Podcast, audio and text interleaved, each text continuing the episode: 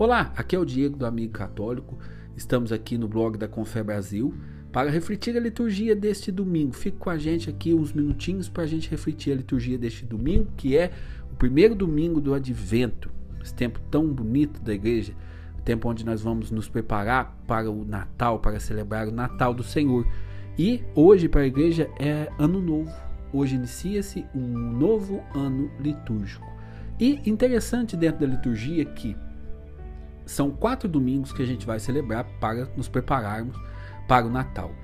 Nesses quatro domingos, os dois últimos irão falar do mistério do Natal, do nascimento de Jesus. E os dois primeiros vão falar da segunda vinda de Jesus. Então nós podemos dizer que no advento a gente medita, a gente reza nessas duas vindas de Jesus. A sua vinda, recordamos a sua vinda como homem, lá na manjedoura, e nós recordamos também: o Senhor virá, virá na sua glória. O Senhor voltará. O Senhor voltará agora de maneira gloriosa. E nós, nesse tempo, precisamos nos voltar para a nossa preparação interior. Devemos estar preparados interiormente para celebrar o Natal e para o Senhor que vem. O Evangelho de hoje vai nos falar dessa segunda vinda de Jesus. E para a gente, sempre quando a gente ouve falar do evangelho da segunda vinda, mais do que estar preocupados com a data, a gente precisa estar preocupado com estar preparados para o Senhor que vem. Por quê? Muitas pessoas tentaram ao longo dos tempos descobrir a data que seria que Jesus viria e não descobriu. Até hoje é raro. E aqui no Evangelho, é, número versículo 44, diz o seguinte: Por isso, também vós ficais preparados, porque da hora em que menos esperar, o Filho do Homem virá. O que, que Jesus está querendo nos falar por essa passagem? Quando deve começar a nossa preparação para essa segunda vinda de Jesus que nos fala o Evangelho?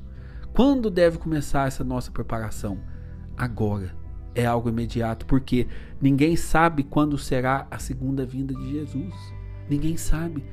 Então, o evangelho deste domingo, o evangelho de domingo que vem, eles traz implícito esse convite, esse convite que traz consigo uma urgência, uma urgência de mudança de vida, uma urgência de conversão. O que é conversão? É mudança de direção. Quando você está dirigindo e aparece uma conversão, você muda totalmente a sua direção. E é isso que nós precisamos viver, gente.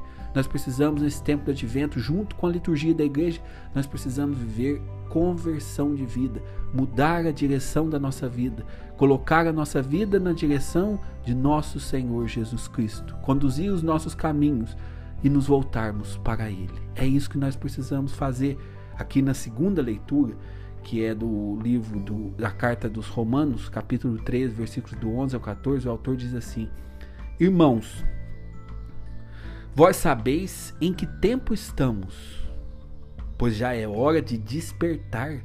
Com efeito, agora a salvação está mais perto de nós do que quando abraçamos a fé.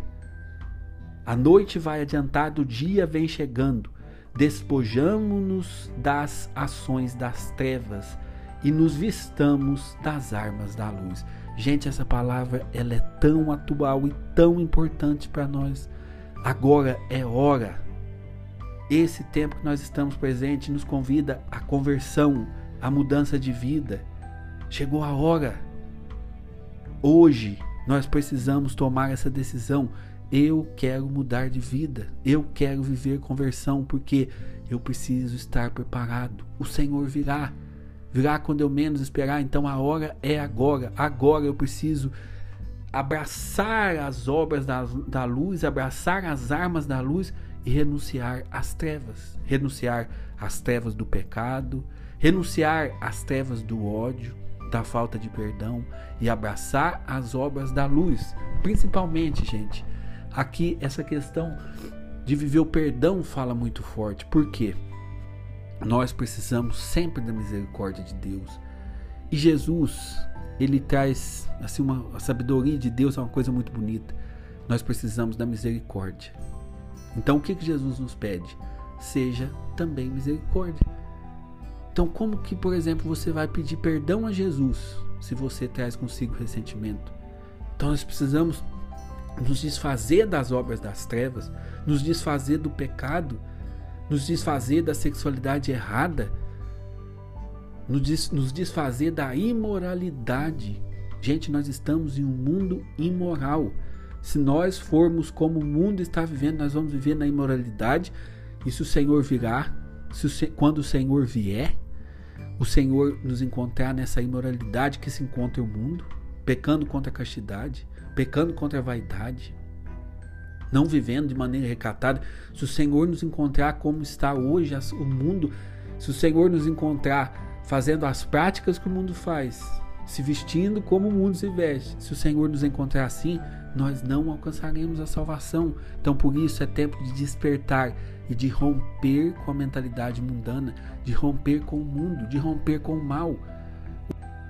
Como, por exemplo, que as pessoas banalizaram a sexualidade. A sexualidade hoje ela está totalmente banalizada. Antigamente a gente vê assim que existia, sempre existiu as depravações. As pessoas tinham ali, as pessoas que eram depravadas, que tinham ali as suas relações, é, tinha incesto, tinha adultério, tinha homossexualidade, isso sempre existiu na história, mas hoje isso está, isso está escancarado. A diferença da época que nós estamos hoje é a seguinte, que Hoje, a, a sexualidade que é vivida de maneira desregrada, é, ela é comemorada, ela é motivo de, de aplausos para o mundo. Quando, por exemplo, você vê um rapaz contando que teve lá quatro, cinco mulheres na noite, esse rapaz no seu grupo de amigos ele é aplaudido. Você vê como que as coisas estão invertidas. Tempos atrás eu conversava com uma menina e ela contava assim que ela decidiu viver a castidade e ela está sendo muito difícil para ela. Porque não encontra um rapaz, um menino que admira isso e que quer lutar junto com ela. Não encontra. Ela quer lutar, quer viver a castidade, mas isso para o mundo é loucura. Então, quando ela coloca que, senão eu vivo a castidade, para mim, a minha relação sexual vai ser no casamento. As pessoas, os, os meninos começam a caçoar dela. E nem na igreja ela encontra assim amigos que estão junto com ela, que comungam da mesma vida que ela está levando. Ela está remando contra a maré. E eu ainda falava para ela: olha, tenha força. Não desista do seu objetivo. Porque, por exemplo, você imagina, a pessoa ela está vivendo a luta pela castidade e está em busca de um namorado, que é a situação, né? Ela está em busca de uma pessoa e tal, e, e colocou isso aí como meta viver a castidade.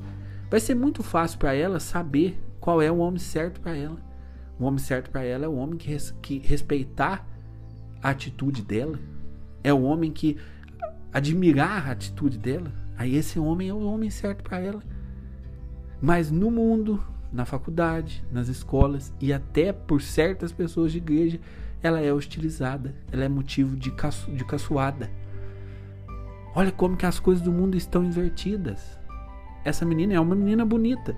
Essa menina era para ser aplaudida, era para ser cortejada por todos os meninos, porque é uma pessoa que vive de acordo com a moral cristã, que busca algo mais, que não quer viver só aquela entrega vazia do corpo que vai embora e acabou. Não, é uma pessoa de valor e devia ser valorizada por isso. Mas o mundo, gente, o mundo vive uma loucura e na loucura do mundo é impossível você entender uma pessoa que quer viver a castidade. Se a gente deixar se levar por isso, a gente vai se perder. Então por isso que é essa segunda leitura, o evangelho de hoje, ele é um alerta para nós. Olha o tempo que nós estamos vivendo.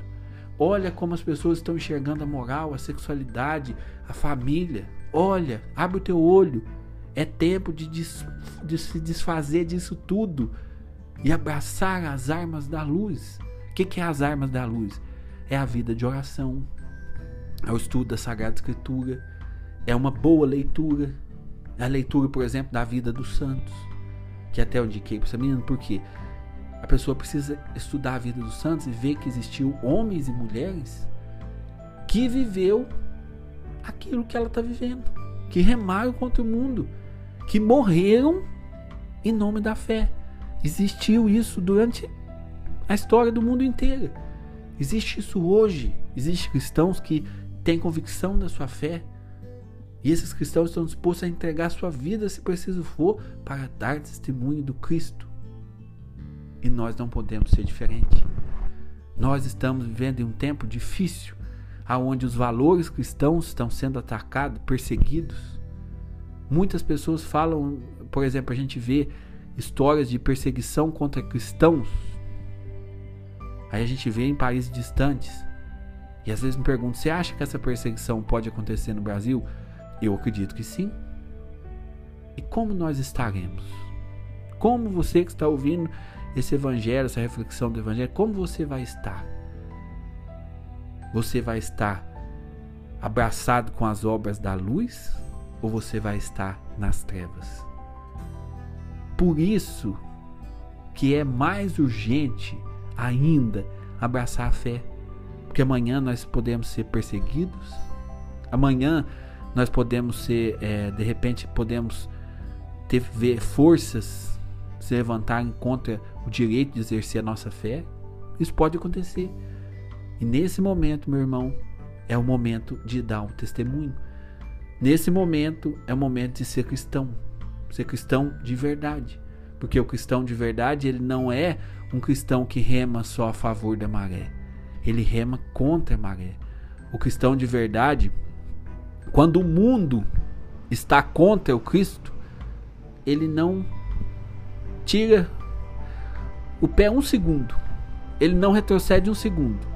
Ele continua com a mesma convicção. Ou se brincar, a convicção dele se torna ainda mais forte, porque ele sabe em quem ele pôs a sua fé. Agora, ai de nós, se nesse tempo que nós estamos vivendo, com as ameaças, como eu estou falando aqui, de um mundo depravado, aonde a sexualidade, os valores já estão tudo, todo, tá tudo invertido. Ai de nós se a gente se deixar levar pelo mundo. Ai de nós se nós não vigiarmos. Ai de nós se nós não tivermos vida de oração. Ai de nós. É urgente. Não brinque mais de ser católico. Não fique brincando de ter fé, porque ninguém sabe quando o Senhor voltará. Não fique numa vida dupla, aonde você fica, vai na igreja, tem a sua fé, mas ainda está preso ao pecado. Vai na igreja, tem a sua fé, mas ainda tem certas amizades que te levam a pecar. Corta o que te faz pecar. Desvencilha das obras da treva, das trevas. Abrace as obras da luz. É isso que a liturgia de hoje quer nos convidar a fazer. Viver uma vida nova, uma vida nova seguindo os passos de Jesus. Uma vida nova onde nós estejamos sempre preparados para o Senhor que vem. Não deixe para amanhã comece hoje. E como você pode fazer? O que você deve fazer nesse tempo? A primeira coisa que você deve fazer. Que tal você fazer um bom exame de consciência e uma boa confissão? Isso é muito importante.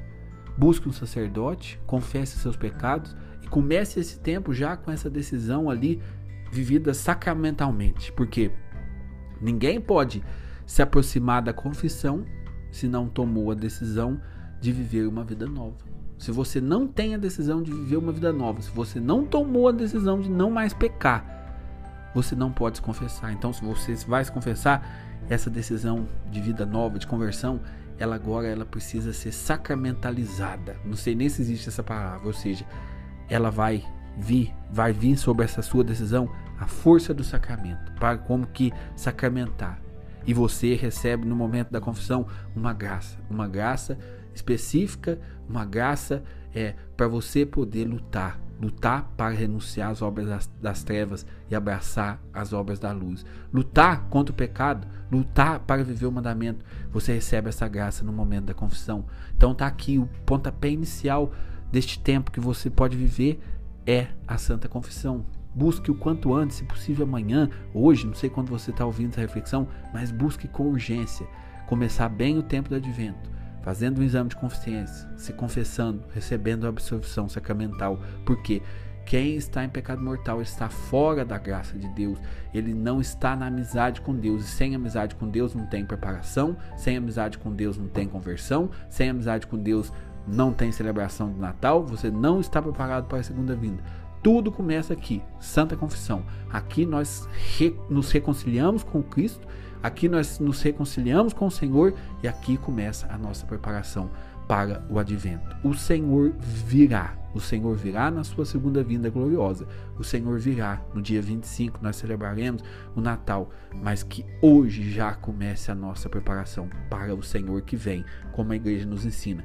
Vem através dessas duas vindas. Vem no Natal que nós celebramos e virá. Virá no dia, no dia derradeiro, no dia definitivo. Ele virá na glória e nós precisamos estar preparados para o Senhor que vem. Esteja preparado. Eu falo para mim também. Esteja preparado, Diego. Esteja preparado. Não brinque de ser cristão. Rompe. Rompe com o mundo. Se desvencilhe com as trevas. E viva, se revista das armas da luz. Em nome do Pai, do Filho e do Espírito Santo. Amém. Louvado seja nosso Senhor Jesus Cristo. Para sempre seja louvado.